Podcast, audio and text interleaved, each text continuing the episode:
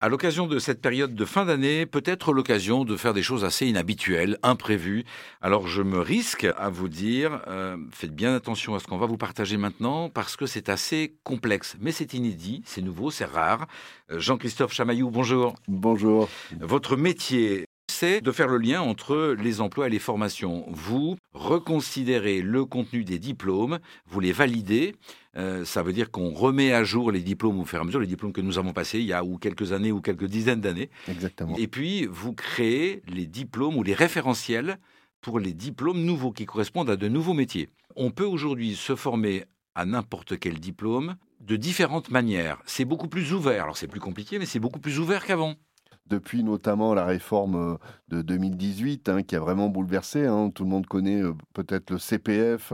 La réforme, c'est un peu le bouleversement de l'accès à la formation. C'est la reconnaissance du fait qu'on puisse accéder à n'importe quel diplôme aujourd'hui de façon différente. C'est-à-dire, certes, comme avant, en présentiel, dans une salle, euh, avec un, prof, mais également à distance, et tout à distance. Hein. Aujourd'hui, on a des dispositifs euh, qui se font entièrement à distance.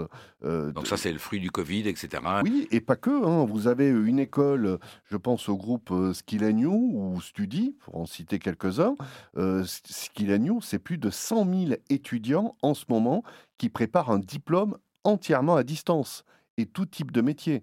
Donc c'est pas neuf, c'est juste que on fait un éclairage dessus. D'accord. Et un dernier point, euh, une dernière façon d'accéder euh, à ces diplômes, c'est ce qu'on appelle l'action de formation en situation de travail. Et ça aussi, c'est extrêmement intéressant parce que ça permet aussi de revaloriser le métier.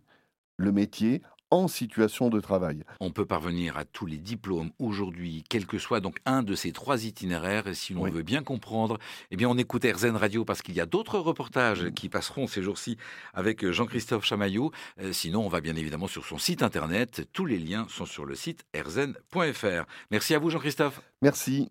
Et bonne fête à vous. Et bonne fête.